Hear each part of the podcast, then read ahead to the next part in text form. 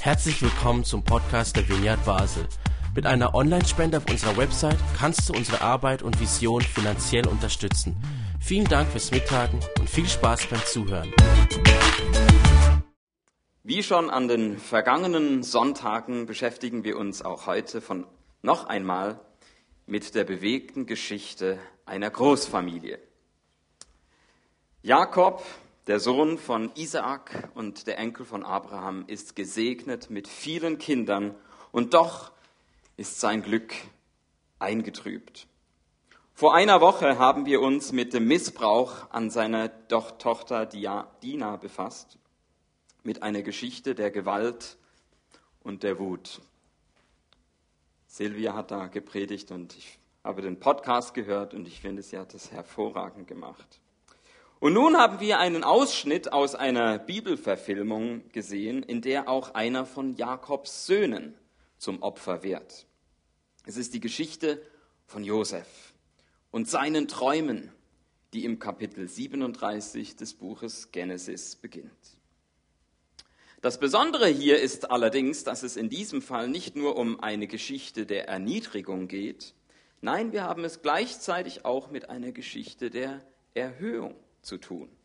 Diesmal ist weder alles so strahlend weiß wie vorletzten Sonntag, noch ist alles so traurig schwarz wie letzten Sonntag. Ganz im Sinne unserer Predigtreihe Familie gemischte Gefühle ist der heutige Abschluss davon schrecklich und schön zugleich, mit viel Graustufen dazwischen. Bereits die Ausgangslage im Filmausschnitt ist ziemlich unübersichtlich. Ich möchte also zuerst ein wenig Orientierung ins Familienchaos bringen und vier bis fünf der Söhne Jakobs richtig vorstellen. Hier noch einmal das Einstiegsbild. Josef sitzt im Loch und fleht um Erbarmen. Wie kam es, dass er da unten gelandet ist? Wir könnten uns vielleicht vorstellen, es war ein heißer Tag wie heute und wir alle wünschten uns, man könnte so ein bisschen kühl da unten irgendwo sitzen, aber äh, so erfreulich ist der Grund nicht. Er ist da mit Gewalt da unten hingebracht worden. Er ist ein Sohn Jakobs, der erst später geboren wurde. Seine Mutter heißt nicht Lea, sondern Rahel. Und das machte ihn zu einem ganz besonderen und bevorzugten Söhnchen. Und er war die undichte Stelle, wenn es um Geheimhaltung ging. Durch Josef erfuhr Vater Jakob von jedem Mist, den die älteren Söhne anstellten. Und diese haben nun Rache geübt. Die Gelegenheit war gekommen, um den verhassten Liebling des Vaters loszuwerden. Im Film wird die ganze Aktion von Simeon angeführt. In der Bibel ist er zwar an dieser Stelle nicht namentlich genannt, aber es passt in das Bild vom letzten Sonntag. Zusammen mit Bruder Levi hat er ja durch einen Racheakt bereits die Vergewaltigung von Schwester Dina verschlimmert. Simeon ist der zweitgeborene Sohn, Levi ist der drittgeborene Sohn, beide von Lea. Und wir haben also guten Grund zur Annahme, dass sich die beiden auch hier ihrer Brutalität voll hingaben. Es sind zwei andere, die sich laut der Bibel gegen den Tod von Josef einsetzten. Der eine ist Judah. Also genau, also das war Josef, jetzt da Simeon und jetzt kommt als drittes Judah.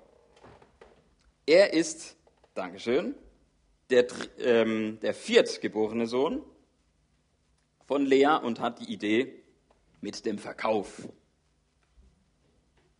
Da kommt eine Karawane, die auf dem Weg nach Ägypten ist.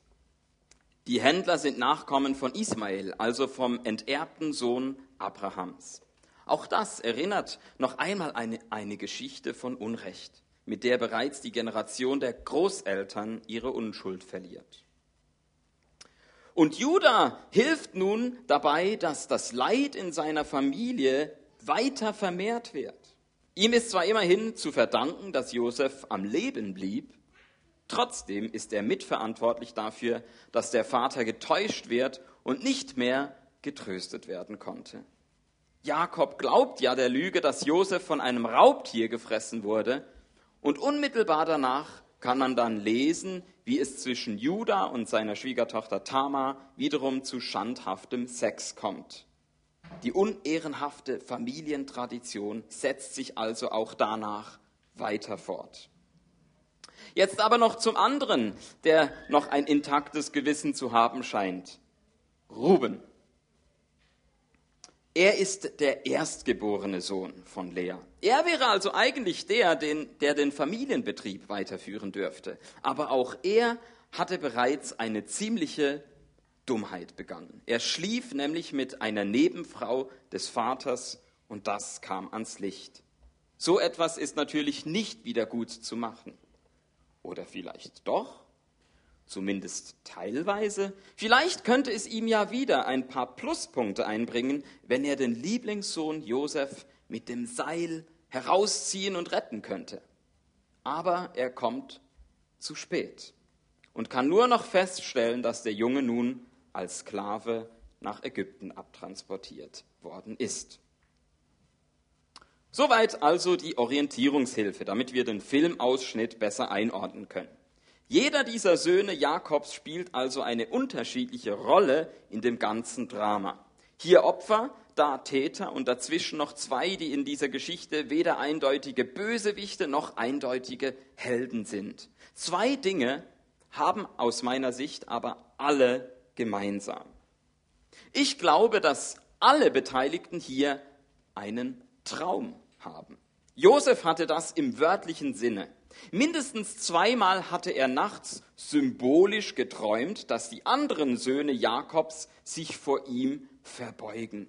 Und er war so blöd, ihnen das auch noch unter die Nase zu reiben. Hätte er doch bloß seinen Mund halten können. Es war ja klar, dass keiner von den älteren Söhnen sagen würde, Oh ja, Josef, toller Traum, Hoffentlich geht er in Erfüllung. Ich kann es kaum erwarten, meinen Altersvorsprung zu verleugnen und dir als Jüngerem mit ganzer Ergebenheit zu dienen. Nicht so wörtlich vielleicht, aber zumindest im übertragenen Sinne dürfte Ruben als Erstgeborener ja mal den gleichen Traum wie Josef gehabt haben. Und sollte man keinen Traum für sein Leben haben, nur weil man Zweit-, Dritt- oder Viertgeborener ist? Natürlich wünschen sich doch alle das Gleiche. Ich will als Gewinner in unsere Familiengeschichte eingehen und nicht als Loser. Ich will, dass mein Vater auf mich stolz sein kann und dass er mich nicht als das schwarze Schaf betrachtet. Alle haben also diesen gemeinsamen Traum. Ich will, dass mein Leben gelingt.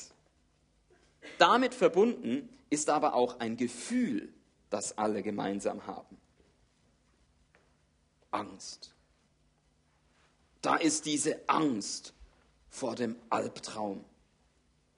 Was ist, wenn mein Leben nicht gelingt? Was ist, wenn ich als das schwarze Schaf der Familie ende? Was ist, wenn ich als Loser sterbe? Was ist, wenn der Traum des einen der Albtraum der anderen ist? Es ist diese Angst, aus der herausgehandelt wird weil sich sonst mein Traum nicht erfüllt, muss die Erfüllung des von Josefs Traum verhindert werden.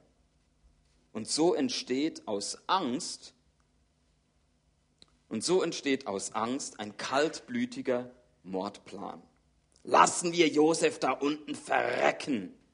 Und spätestens im Loch ohne Wasser dürfte Josef ebenfalls eine wahnsinnige Angst ausgestanden haben. Unmittelbare Todesangst. Immerhin wurde daraus dann wieder nur noch die allgemeinere Zukunftsangst, weil es dann doch weiterging als Sklave nach Ägypten.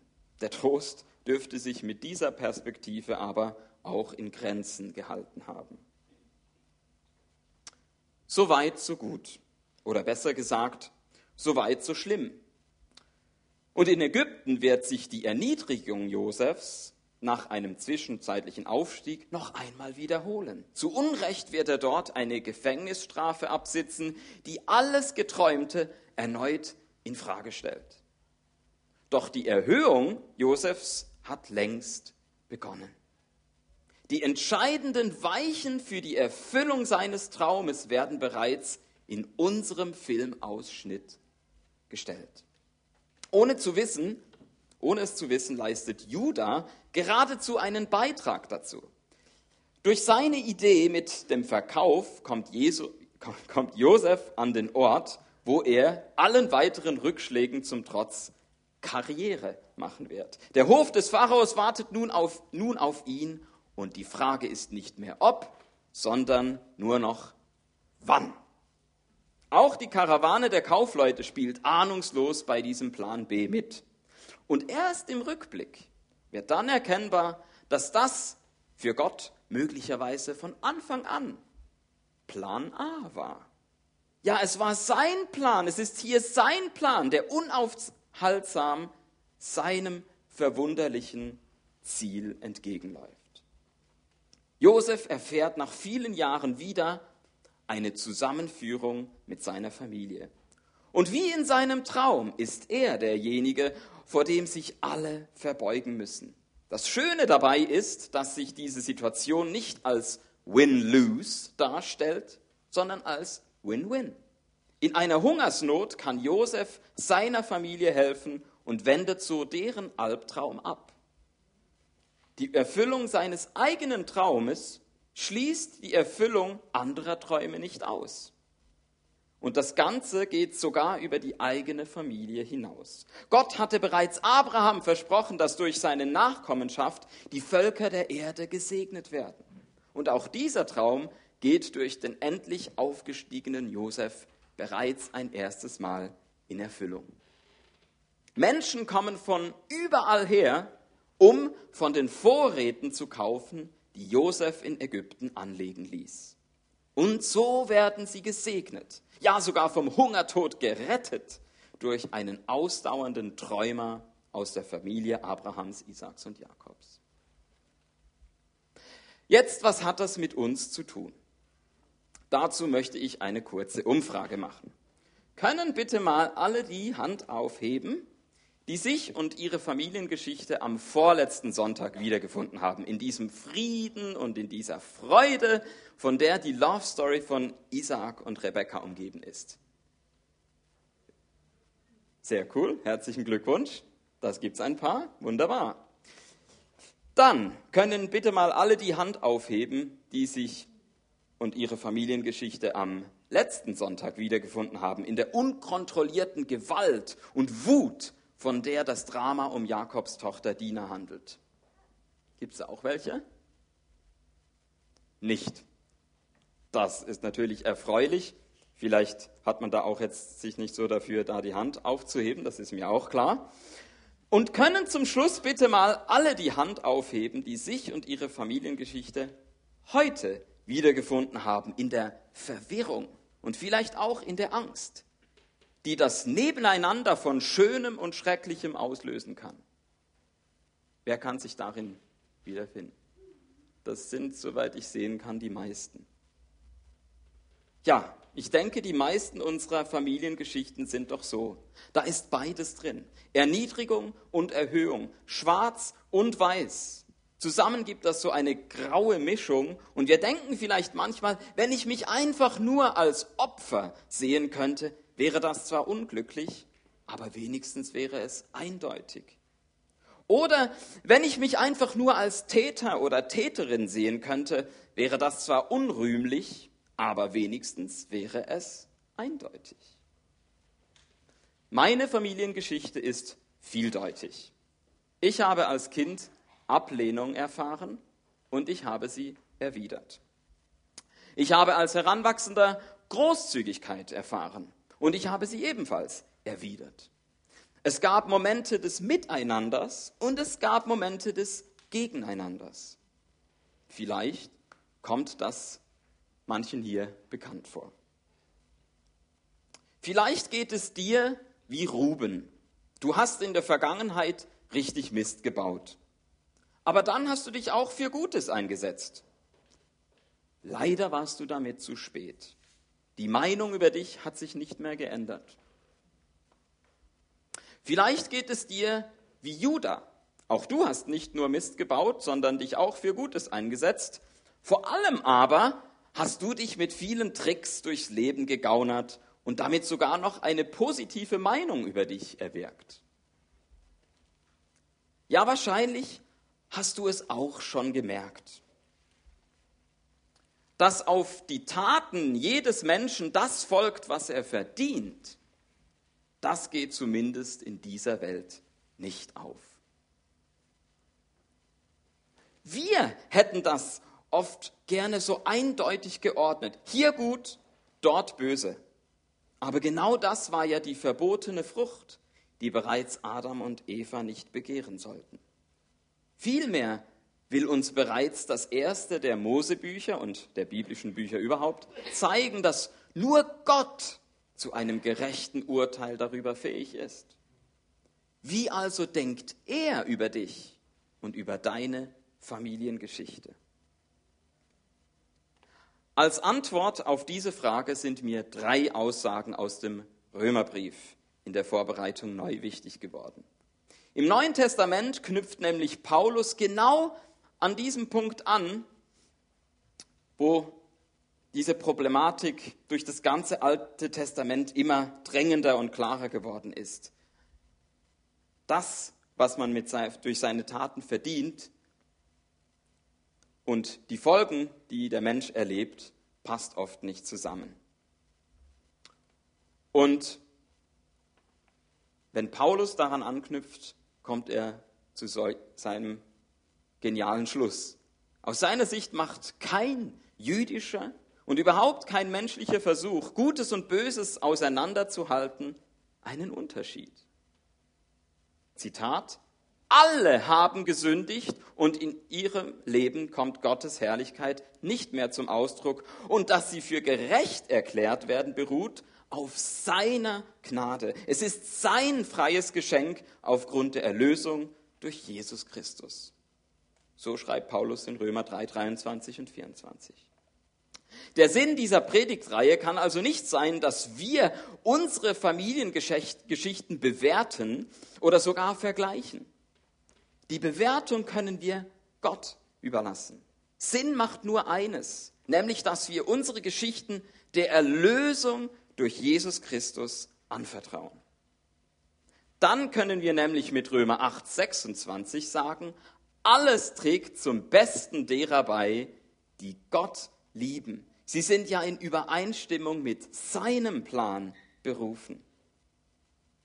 Was wirklich den Unterschied macht, ist also sein Plan, sein freies Geschenk, seine Gnade, sein Erbarmen, wie es auch nochmal in Römer 11, 32 zum Ausdruck kommt. So hat Gott alle ohne Ausnahme zu Gefangenen ihres Ungehorsams werden lassen, weil er an allen sein Erbarmen erweisen will. Wow! Wer braucht da noch Angst davor zu haben, dass das eigene Leben nicht gelingt? Wer braucht da noch Angst zu haben vor einem Ende als Loser, als schwarzes Schaf der Familie? Wer braucht da noch Angst vor dem Albtraum zu haben, der mit dem Traum eines anderen Menschen einhergehen könnte?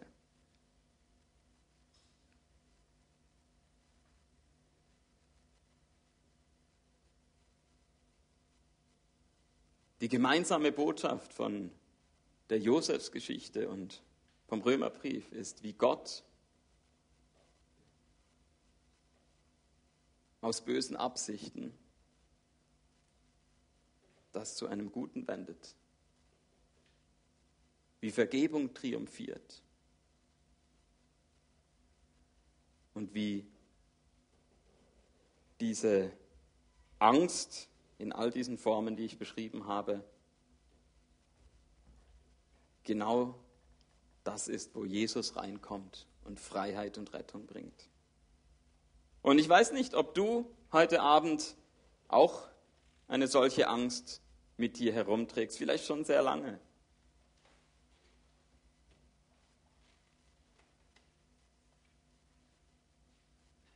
Die frohe Botschaft, die gute Nachricht ist, du musst diese Angst nicht länger herumtragen. Du kannst die hier lassen und ohne sie wieder nach Hause gehen. Du kannst Gebet in Anspruch nehmen. Mir ist klar, manchmal ist es ein längerer Weg mit Therapie, aber der Anfang und das Ende dieses Prozesses ist auf jeden Fall Gott. Gott, der uns durch die Erlösung von Jesus Christus und das Wirken des Heiligen Geistes frei macht und rettet. Und darum möchte ich dich ermutigen, zum Abschluss dieser Predigtreihe. Nutz die Gelegenheit, die letzte vor der Sommerpause. Und wir werden hinten während dem zweiten Worship-Set oder überhaupt dem großen Worship-Block, wir werden uns wieder ganz ausgiebig Zeit nehmen, um füreinander zu beten. Hinten werden sich drei Leute vom Segnungsteam aufstellen. Und wenn wir merken, es braucht mehr Leute, die beten, dann kommen auch noch mehr. Aber du kannst einfach, wenn die Worship-Musik loslegt oder auch schon jetzt, nach hinten gehen. Wir stehen dann auch alle zusammen auf, dann kommt man besser aus der Reihe. Und ich möchte dich einladen, Ängste einzutauschen in ein Vertrauen auf Gottes Plan. Ich glaube, Gott fragt jeden hier, vertraust du mir, dass das Schöne und nicht das Schreckliche das letzte Wort hat? Und eine andere Frage, die mir noch gekommen ist, ich möchte dich fragen, bist du mit deinen Träumen in deiner Familie allein?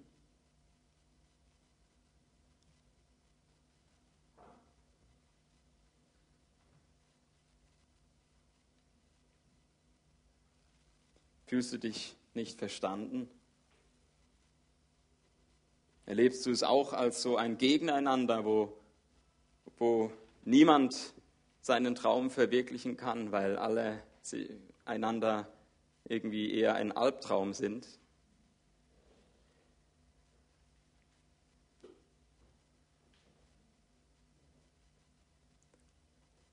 Gott kennt deinen Traum. Gott weiß, was du dir unter einem gelingenden Leben vorstellst. Und, und ich glaube, dass er noch viel mehr als du sich das auch für dich wünscht. wünscht. Dass du als ein Gewinner in die Geschichte eingehst. Wenn du dich angesprochen fühlst von dieser Botschaft, von, von Josef, vom Römerbrief, dass Gott einen guten Plan hat, dass alles zum Besten dient. Nicht denen, die irgendwie sich besonders bemühen, äußerlich tadellos zu sein, sondern die, die einfach alles darauf setzen, Gott zu lieben, die Beziehung zu Jesus zu suchen, sich dem Heiligen Geist auszuliefern. Das ist das Rezept nach der Bibel, wenn es darum geht, ein gelingendes Leben zu finden, seinen Traum verwirklichen zu können. Ich glaube, wir haben genug Material zusammen, um jetzt einfach den Heiligen Geist einzuladen, zu wirken und Menschen, vielleicht merkst du, da klopft dein Herz schon, ähm, das ist mein Abend, ich will für mich beten lassen. Ähm, lasst uns alle aufstehen, auch die, die sagen, nee, ähm, für mich ist heute nicht dran. Und so, komm, Heiliger Geist. Das ist hier dein Zuhause. Wir sind durch dich Familie hier. Wir, wir dürfen so sein, wie wir sind. Es ist nicht verkehrt, wenn wir das eine oder das andere hier mitbringen. Und wir müssen es auch niemandem erzählen. Ähm, wir können auch beten, ohne dass wir irgendwas wissen, weil du, Heiliger Geist, führst diejenigen, die jetzt da hinten am Beten sind. Und du führst diejenigen, die in der Reihe sind und sich überlegen, soll ich den Schritt wagen und das Gebet für mich in Anspruch nehmen. Kaum Heiliger Geist.